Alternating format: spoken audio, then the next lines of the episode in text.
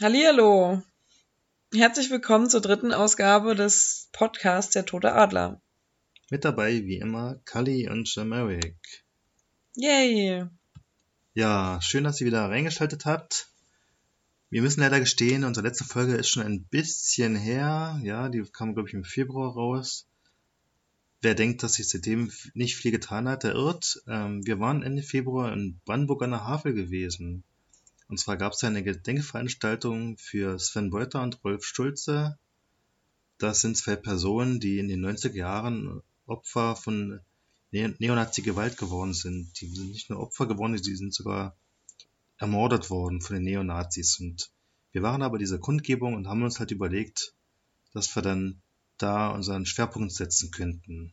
Genau, und zu diesem Thema, also rechte Gewalt, Neonazis und äh, entsprechend Neonazi-Morde in den 90er Jahren, haben wir uns eine Interviewpartnerin eingeladen, und zwar die Heike Kleffner. Sie ist die Geschäftsführerin des Verbandes der Beratungsstellen für Betroffene rechter, rassistischer und antisemitischer Gewalt und außerdem auch Mitherausgeberin von dem Buch Generation Hoyerswerda aus dem Jahr 2016 und genau, wir haben das Buch gelesen, oder ich, und ähm, dachten uns, sie hat auf jeden Fall eine ganze Menge über die 90er und ihre Nazis zu erzählen und ist daher eine gute Partnerin fürs Interview. Aber einläuten wollen wir diese Podcast-Folge mit folgendem Song.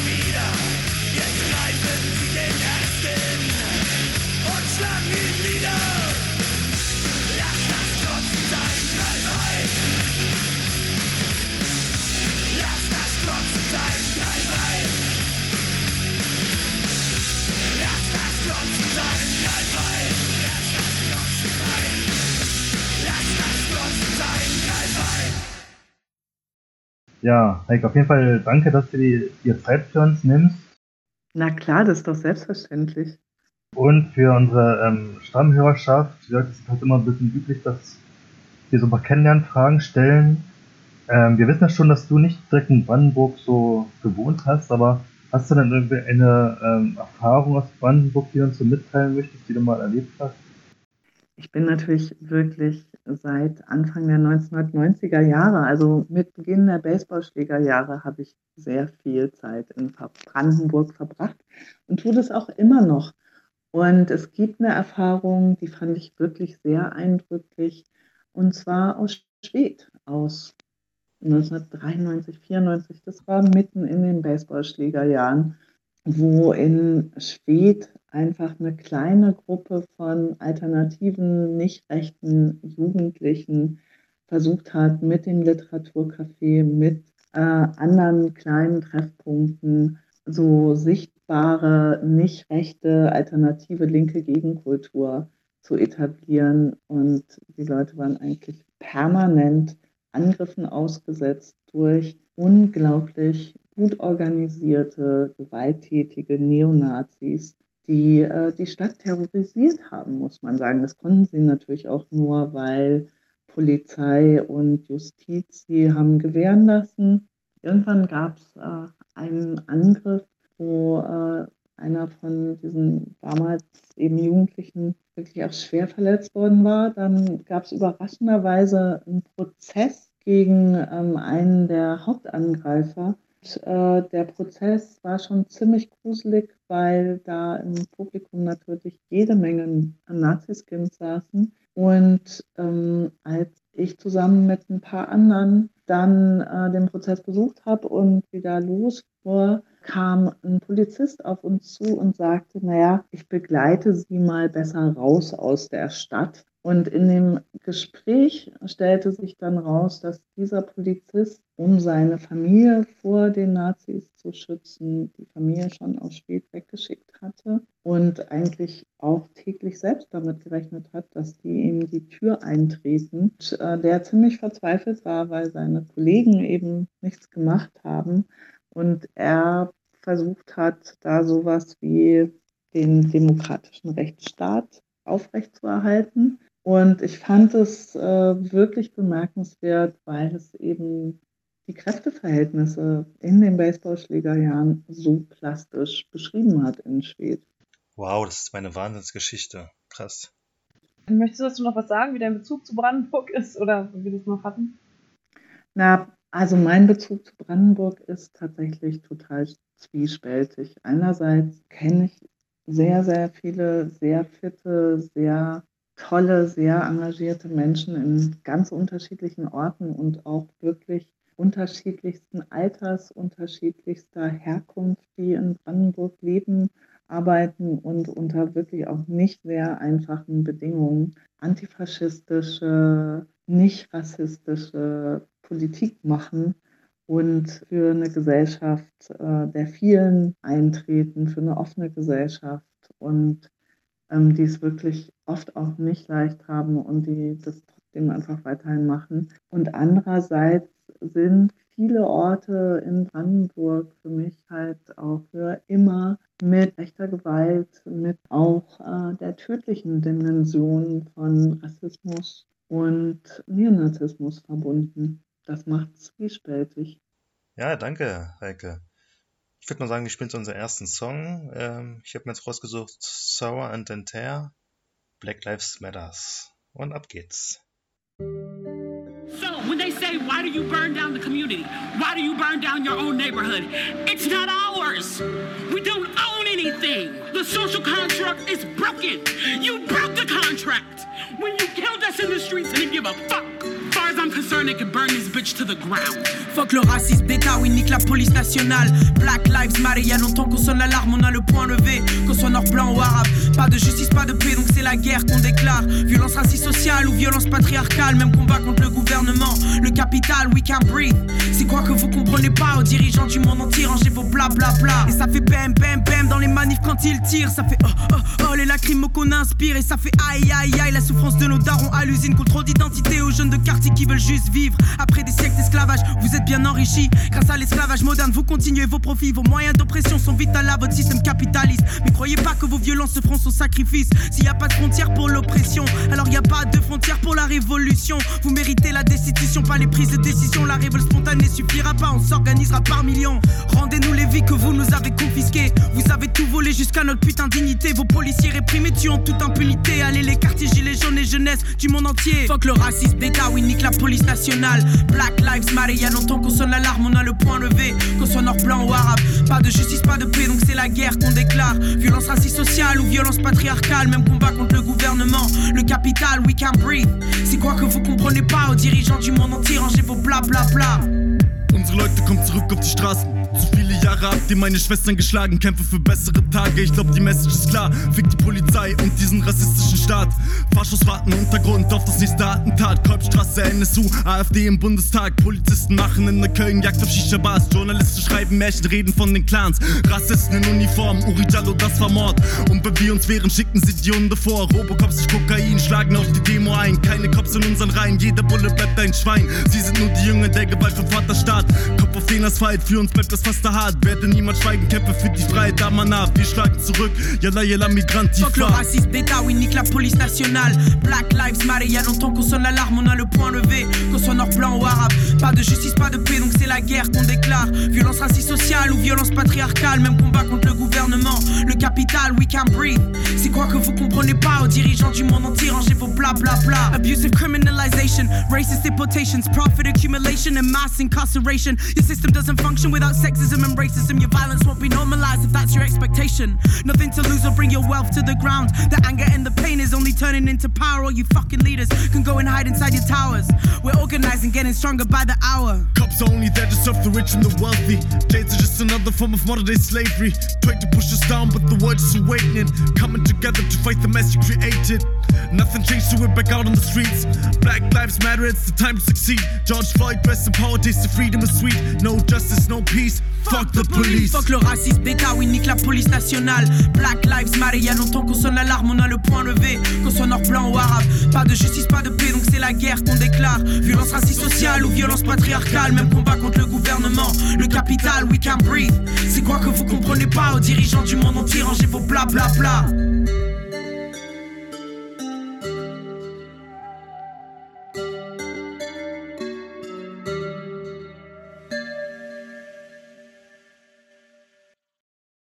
Ich habe ja auch mal ähm, mir spaßeshalber mal die Statistiken von rechter Gewalt oder die, von Mordopfern durchgelesen oder auch wo geprüft wird oder ein rassistischer oder rechtsextremer Mord ja möglich sein könnte. Da ist dann die taucht also sozusagen fast jeder kleine oder größere Ort in Brandenburg auf. Das ist schon ziemlich erschreckend.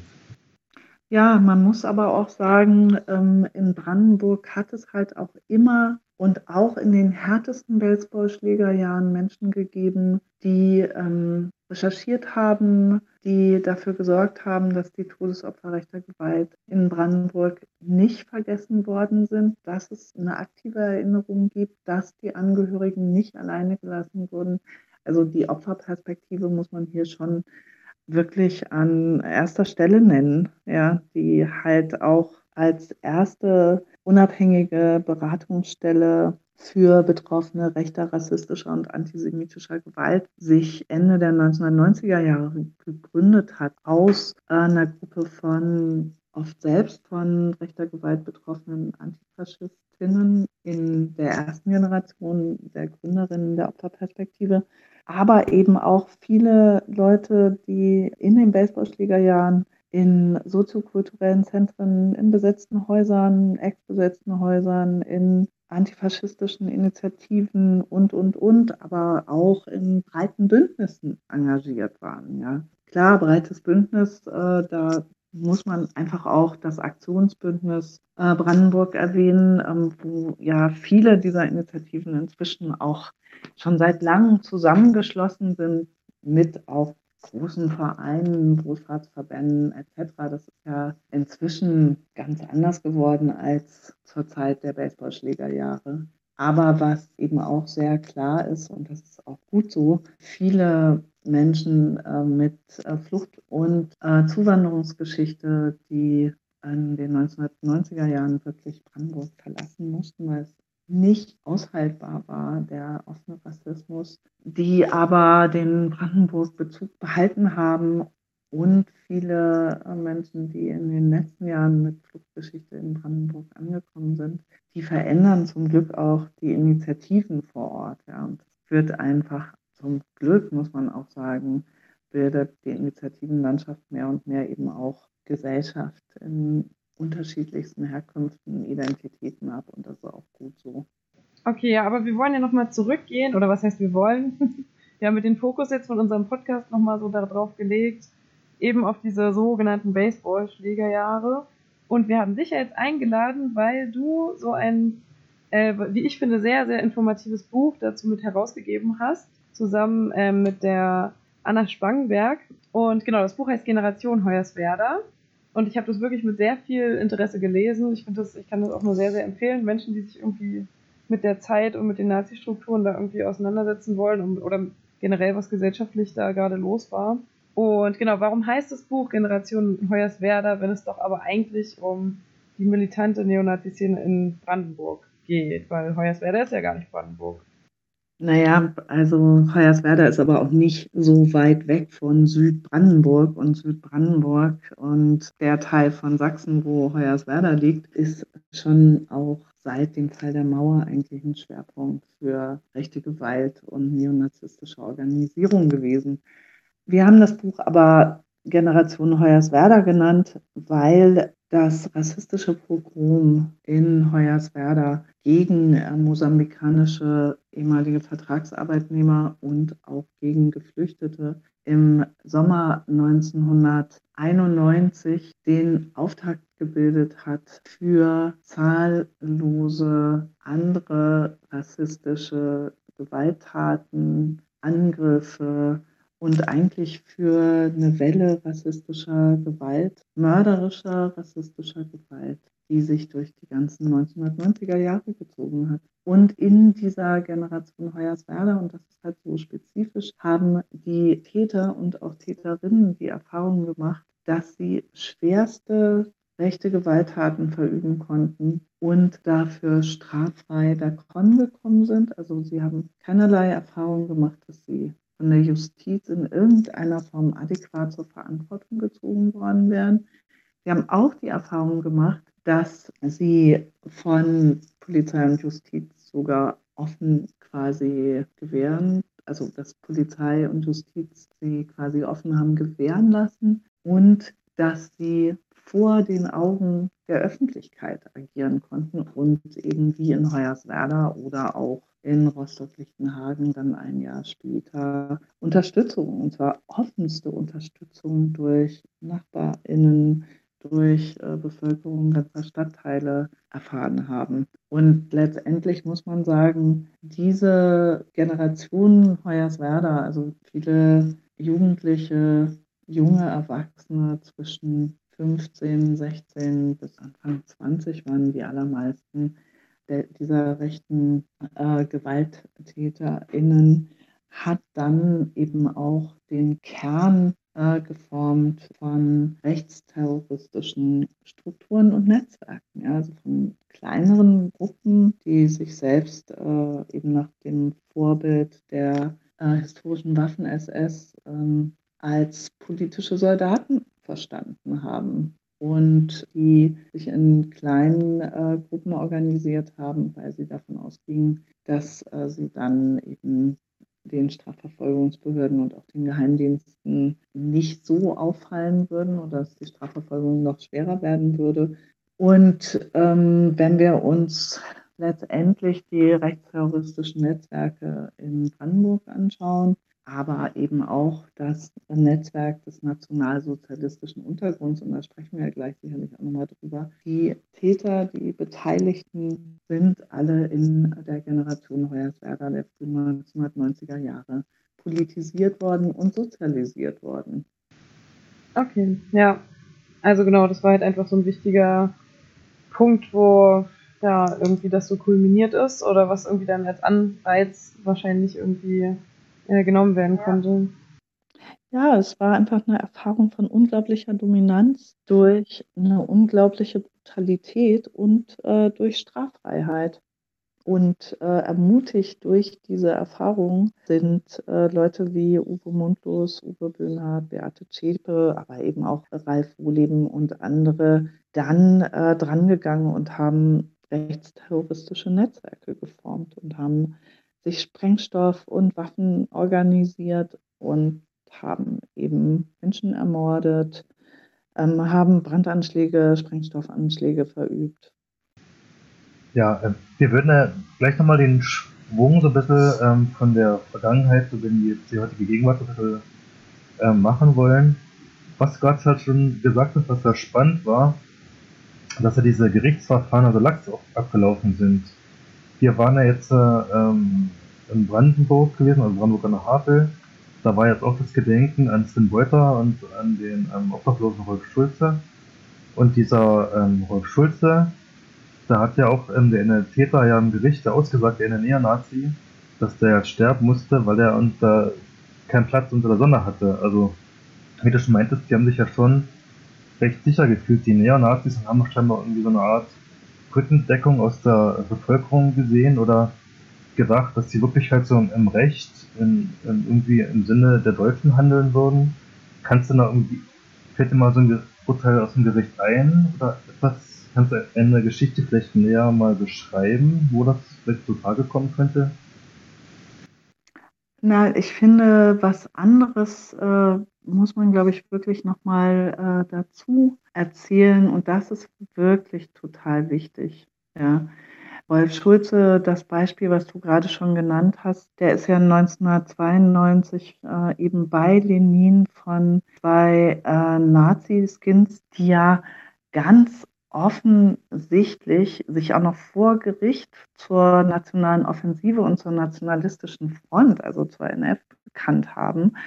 Und die ja aus ganz klarem Sozialdarwinismus mit Bezug zum Nationalsozialismus gehandelt haben. Ja, die sind tatsächlich nicht die einzigen gewesen in dieser Zeit, die aus sozialdarwinistischen Motiven mit einem klaren NS-Bezug, nämlich äh, der Vernichtung von sogenannten lebensunwerten Leben als Vorbild, ja, Obdachlose wie Rolf Schulze oder sozial eher als randständig oder ausgegrenzte Menschen umgebracht haben. Ja? Also das, auch das gehört ja zu äh, den Baseballschlägerjahren dazu.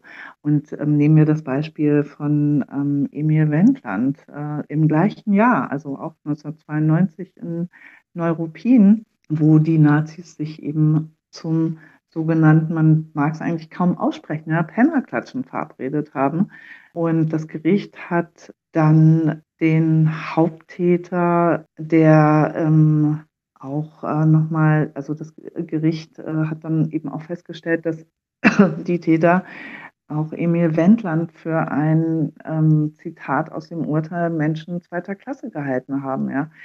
Und ich finde das schon bemerkenswert, der Haupttäter dann lediglich wegen Totschlags zu sieben Jahren Jugendstrafe verurteilt worden ist und der Mittäter wegen schwerer Körperverletzung zu drei Jahren Jugendhaft verurteilt wurde, ja. Und da muss man schon sagen, ähm, die, also wenn bei so einer klaren Motivlage, ja, wo die drei, das Tätertrio auch noch ganz offensiv dazu verabredet hat, Obdachlose zu suchen und zu misshandeln, ist dann eigentlich äh, ist es ein Mordmerkmal und eben nicht ein Totschlag oder schon gar nicht schwere Körperverletzung mit Todesfolge so.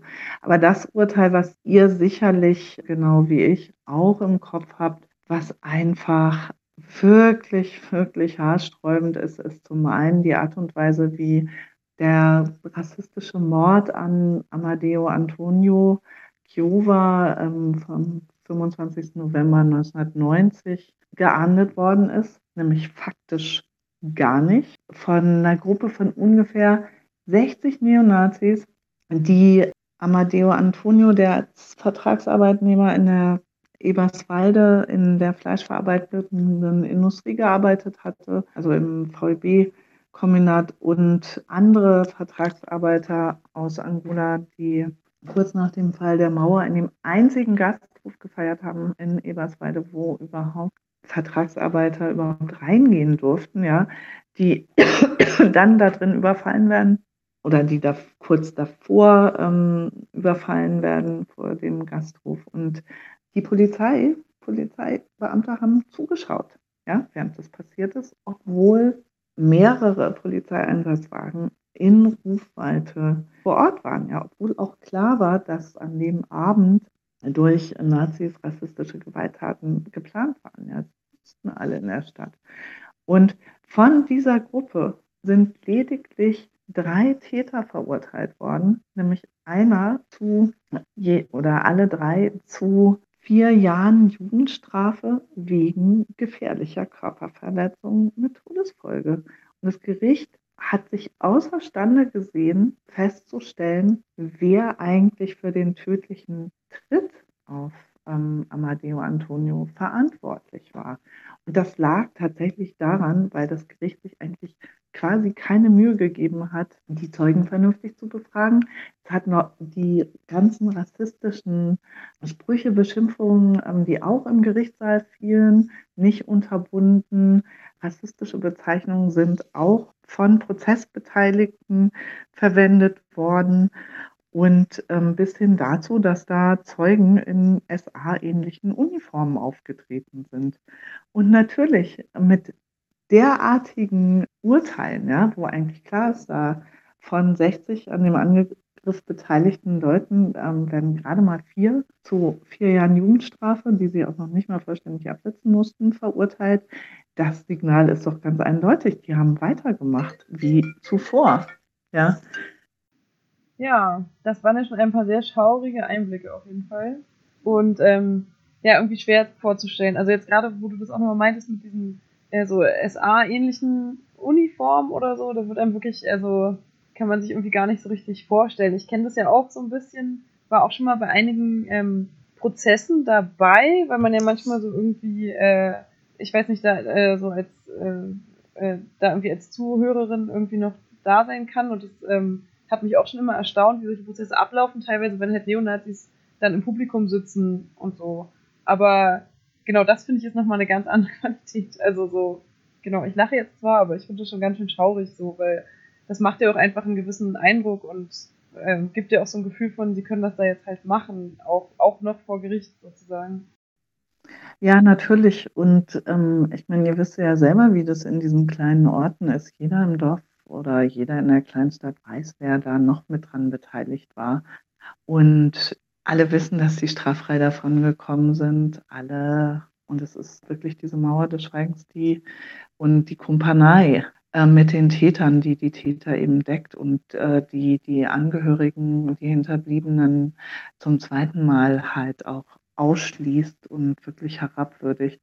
Und in dem Fall war es ja auch so, dass eben die äh, Lebensgefährtin von Amadeo Antonio, die damals hochschwanger war und der Sohn ist ja nach dem Tod seines Vaters geboren worden, die mussten die Stadt verlassen, weil sie so krass angefeindet wurden und das waren ja nicht die einzigen. Ja, ähm, Jameric, wie sieht aus, willst du einen Song spielen oder? ja, wir machen mal eine kleine musikalische Pause und danach geht es dann weiter. So. Schleimkeim? Schleimkeim. Okay.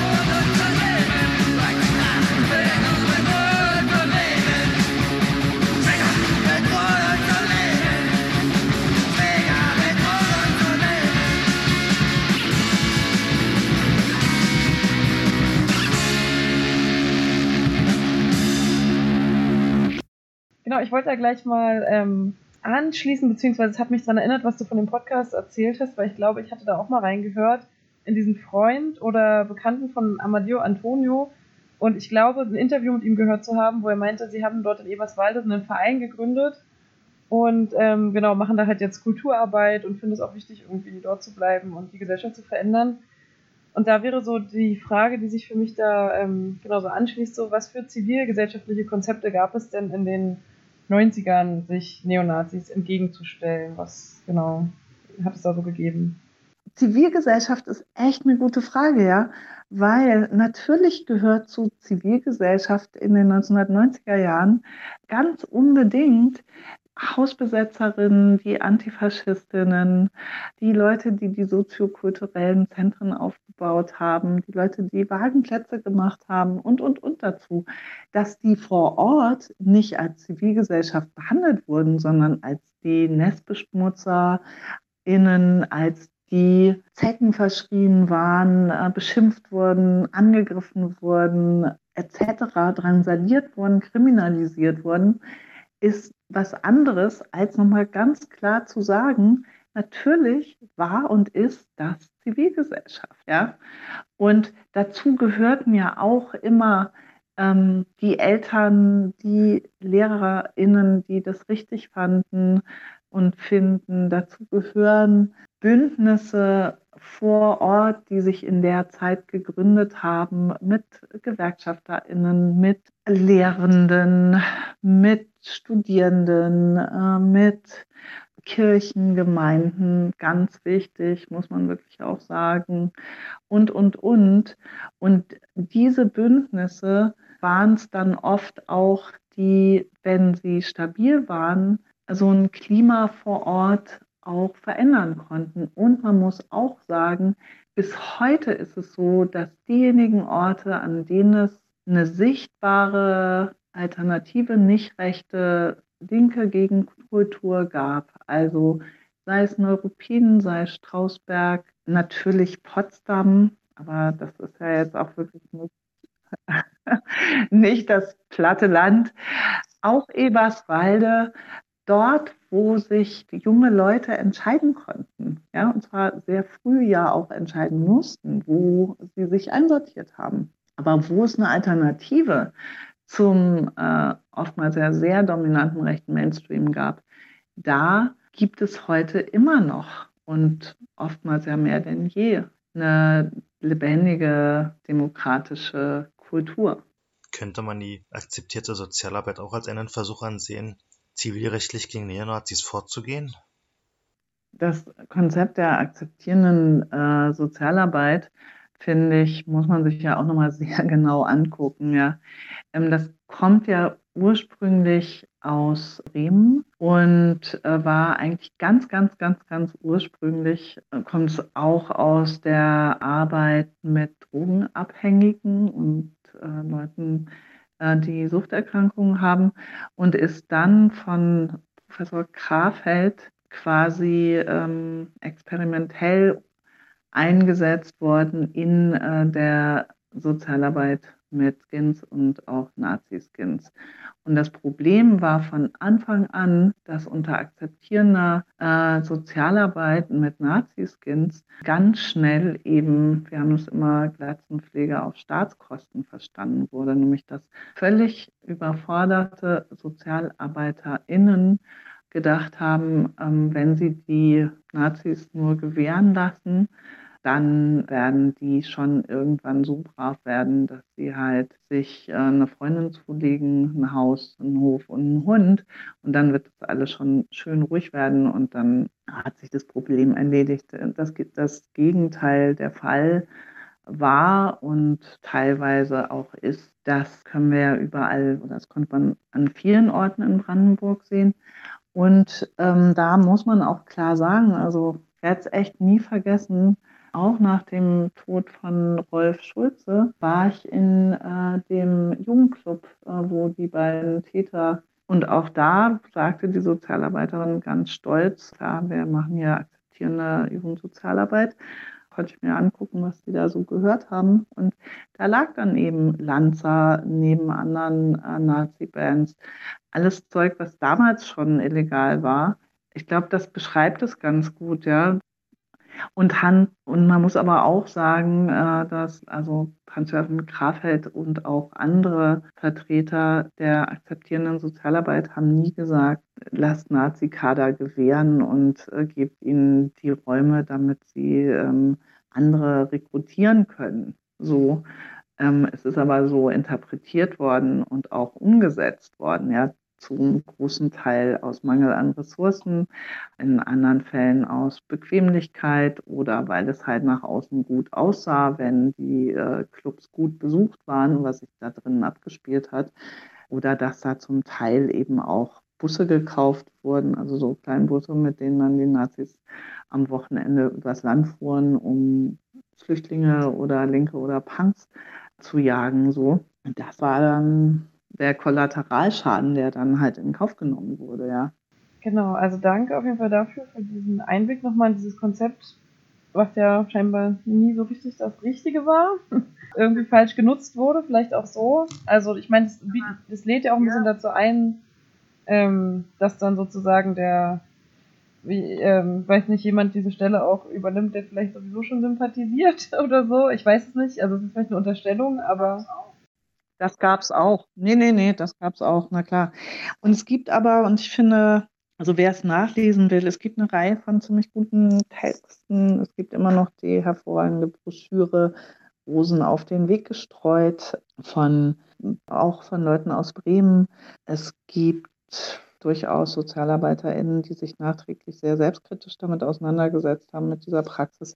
Ich habe mal einen Text zum, zur akzeptierenden Sozialarbeit und äh, dem nationalsozialistischen Untergrund geschrieben, weil tatsächlich ähm, gesamte Kerntrio plus alle ähm, wichtigen Unterstützer und Unterstützerinnen in Jugendclubs sozialisiert worden und äh, sich dort auch organisiert haben, die von diesem AGAG-Programm gefördert waren.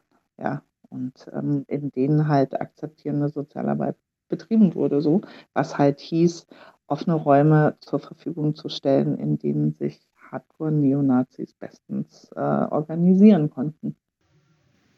Genau, passt das ja ganz gut zu der Frage, die wir eigentlich auch noch hatten, also zu dem, darüber schreibst du einen ganz spannenden ähm, Beitrag in diesem, in diesem Buch, Generation Hoyerswerda, zum Thema Rechtsterrorismus in Brandenburg. Und da geht es vor allem so um diese Blatt- und Anna-Strukturen und äh, auch die Person Carsten Schifanski. Das musst du jetzt hier nicht unbedingt alles so ausführen, aber mich würde nochmal interessieren, so, vielleicht kannst du einen Überblick geben, wie sich in Brandenburg direkt diese Strukturen so ein bisschen entwickelt haben, was du jetzt gerade schon angeschnitten hast mit der ersten, ähm, mit dem ersten Kennenlernen im Jugendclub, wie es sozusagen, ja, Entschuldigung.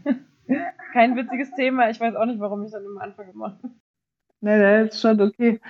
Also wenn ich das jetzt einfach nicht so lange ausführen soll, dann muss man einfach klar sagen, ähm, Bladen Anna als das zentrale Netzwerk militanter Neonazis, ja, und zwar sowohl von Neonazis, die halt den bewaffneten Kampf propagiert haben, als auch sehr viel Geld verdient haben mit Rechtsrockkonzerten, CD-Pressen, Handeln, Verkaufen, hatte immer einen großen Schwerpunkt in Berlin und Brandenburg. Also Lanza zum Beispiel, die Band war ja von Berliner und Brandenburger Neonazis. Viele Blatt in Anna Bands kommen, kamen aus äh, Brandenburg.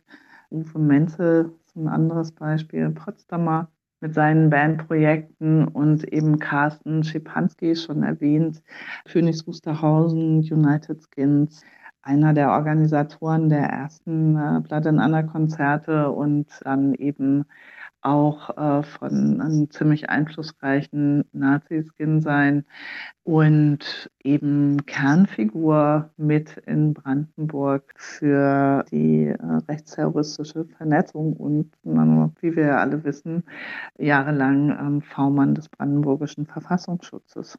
Gut, ähm, danke sehr dafür. Wir würden noch mal ein Lied spielen wollen. The Special, Greatest Friend. Mhm. Hau rein.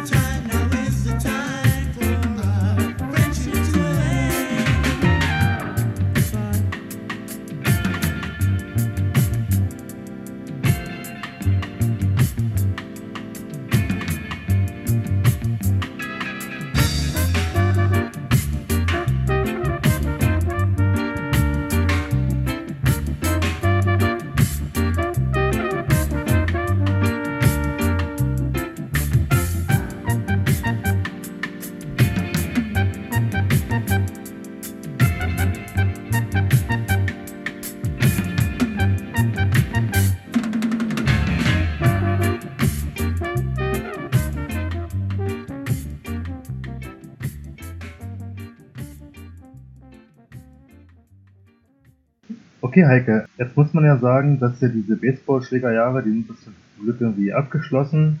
Also, dass jetzt noch hoffenweise rassistische Morde stattfinden, das hat sich, naja, es hat sich ein bisschen gewandelt, wenn man eher sagen, es sind ja nicht mehr so eine Zufallsopfer oder dass die ähm, Neonazi-Täter eher so, wie du schon sagtest, mit Bussen rumfahren, um auf ähm, Jagd auf denken oder auf Ausdehnen zu machen. Jetzt hat sich das ja schon eher so in den Rechtsterrorismus wenn gewandelt so. Also nicht, wenn man so an Hanau denkt ähm, oder an Halle oder den NSU, den du auch schon erwähnt hast. Kann man das so richtig mit so einem Punkt ausmachen, wenn es diesen Übergang so gegeben hat? Hm, ich finde es äh, gar nicht so einfach zu sagen, naja, ähm, das hat sich gewandelt. Also gucken wir uns doch mal die Karrieren einiger dieser Täter an aus den Baseballschlägerjahren. Ja. Nehmen wir zum Beispiel einen der Täter, die Marino Schöberl in Pozzo umgebracht haben, ja, wo ja Antisemitismus und Sozialdarwinismus eigentlich die zentralen Motive waren. Da gab es dann im letzten Jahr einen Prozess, wo sich herausgestellt hat, dass einer der Täter eben einen Geflüchteten angegriffen hat auf offener Straße in Prenzlau und den rassistisch beleidigt hat, verletzt hat.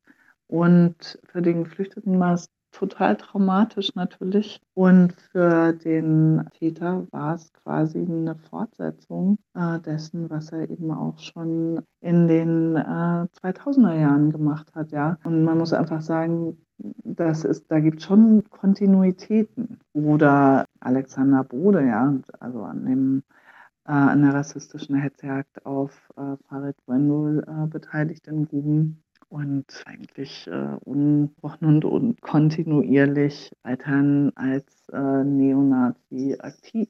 Also da gibt es auch einige in Brandenburg, die quasi ihre Neonazi-Karrieren und auch ihren Status in der äh, rechtsextremen Szene über schwerste Gewalttaten in den Baseballschlägerjahren begonnen haben und begründet haben.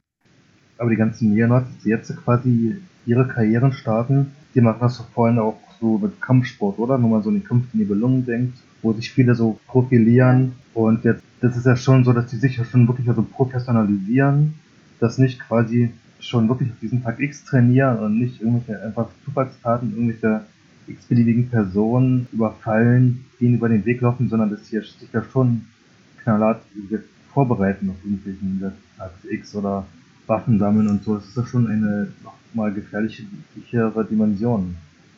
Ja, ich glaube, uns kommt die Dimension äh, natürlich auch deshalb gefährlicher vor, weil diese Vernetzung und die Aufrufe zum Tag X, die unglaubliche Menge an Waffen, die natürlich auch bei Neonazis und Reichsbürgern in Brandenburg äh, gefunden werden. Ja, also ähm, nein, ich glaube, ähm, der Punkt ist einfach, die Feindbilder haben sich eher verbreitert. Ja, also es gibt noch mehr Zielgruppen von Leuten, die im Visier von organisierten Neonazis, von Reichsbürgern, von militanten Corona-Leugnern äh, geraten. Ja, also Kommunalpolitikerinnen genauso wie Unterstützerinnen von Geflüchteten, Geflüchtete selbst natürlich, Menschen, die als schwarz, als Persons of Color gelesen werden, äh, Menschen mit Zuwanderungsgeschichte, Journalistinnen, Lokaljournalistinnen, Kommunalpolitikerinnen hatte ich ja schon genannt, aber eben auch Menschen, die in den Bündnissen aktiv sind. Und wenn wir aber genauer schauen, wer in den Baseballschlägerjahren angegriffen wurde, dann finden wir auch Kommunalpolitikerinnen, die sich klar gegen rechts positioniert haben. Dann finden wir auch äh, Lokaljournalistinnen, die auch damals Morddrohungen erhalten haben, dann finden wir auch wirklich quasi wöchentlich Waffenfunde, Sprengstofffunde irgendwo. Und das, was es gerade so gefährlich macht, ist, dass sozusagen, soll ich sagen, oder das, was es gerade so gefährlich macht, ist, dass natürlich Kampagnen in den sozialen Netzwerken nochmal viel schneller zu Nachahmungstaten führen, nochmal viel schneller auch eine Koordinierung ermöglichen und dass diese Vermischung von Gewalt im Netz und Bedrohung im Netz und dann eben realer Gewalt Ja, dass das die Gefahr von Rechtsterrorismus halt wirklich nochmal potenziert. Ja, aber und natürlich und sicherlich auch, was auch zu der neuen Qualität dazu gehört, ist, ist natürlich das, die Präsenz der AfD in den Parlamenten. Ja, okay, das macht dann wahrscheinlich auch noch einen Teil dieser neuen Qualität aus, auf jeden Fall. Genau, also nehmen wir die Frage nochmal rein, ja, nochmal Cottbus so ein bisschen. die Frage, wie viel, ja, die Frage, wie viel du dazu sagen kannst, aber es war ja auch so ein bisschen allgemeiner eigentlich gedacht. Ich glaube, es war eher so als Beispiel von dir, ne? Mhm. Ja. Dass so, genau, viele, dass es jetzt auch noch so viele Gerichtsverfahren gibt, die immer wieder irgendwie vertagt, also sich lange, lange hinziehen oder ehe die halt überhaupt losgehen, sozusagen schon sehr viel Zeit verstreicht. Und da hattest du jetzt so ein paar Beispiele, ne? Ja, genau. Ach so, ähm, ja, da muss man einfach klar sagen, es gibt Landgerichtsbezirke und Cottbus gehört dazu, die schon seit 20 Jahren einfach ein Problem haben, damit äh, mit einer adäquaten Strafverfolgung bei rechten Gewalttaten. Es gibt leider wirklich so eine äh, Tradition. Und ich kann nur empfehlen, die Recherchen von Mohamed Amjahid dazu beispielsweise, der ja für die Zeit da auch sehr intensiv darüber berichtet hat. Die Recherchen der Opferperspektive, die kontinuierliche Begleitung von Betroffenen durch die Opferperspektive, das ist, äh, Cottbus ist äh, einfach und auch die Art und Weise, wie eben Strafverfolgungsbehörden da nicht äh, das tun, was sie eigentlich tun sollten, das ist schon sehr bemerkenswert, wie groß die Kontinuität da ist. Gut, danke Heike. Ähm, ja, also ich finde auch, wir haben echt, ich habe auf jeden Fall eine ganze Menge nochmal gelernt, also nochmal zusätzlich zu dem, was ich schon Spannendes in dem Buch gelesen habe. Und ähm, ja, bedanke mich auf jeden Fall sehr für das Interview. Ja, auf jeden Fall. Und wir bleiben auf jeden Fall an dem Thema dran und du ganz, ganz sicherlich auch. Auf jeden Fall und ich finde es super, dass ihr diesen Podcast macht. Sehr schön. Das war unsere dritte Folge vom Podcast Der Tote Adler. Wir danken, dass ihr zugehört habt und müssen halt sagen, dass wir an sich diese, mit diesem, dieser Thematik noch viel mehr Minuten füllen konnten und so, da dieses ja nach wie vor hochbrisant ist. Aber auch unsere Zeit ist halt begrenzt. Deswegen geben wir euch jetzt nochmal ein paar Querverweise. Ja, also da gibt's noch mehrere Podcasts zu dem Thema, wahrscheinlich auch noch viel, viel mehr, als wir jetzt so aufzählen. Aber unter anderem die Podcast-Serie von NSU Watch und dem Verband der Opferberatungsstellen vor Ort gegen Rassismus, Antisemitismus und rechte Gewalt. Dann genau sowieso die Fernseh-Doku-Reihe Baseballschlägerjahre. Ähm, und noch eine Podcast- und Veranstaltungsreihe Brandenburger Baseballschlägerjahre vom Aktionsbündnis Brandenburg und der Opferperspektive. Lohnt sich auf jeden Fall alles sehr, befasst sich alles irgendwie mit dem Thema, was wir heute auch hatten. Ja, und gibt noch viel, viel mehr Informationen. Als Rauschmeister gibt es noch einen kleinen Song. Und zwar von The Temptations. Message from a Black Man. Ciao. Ciao.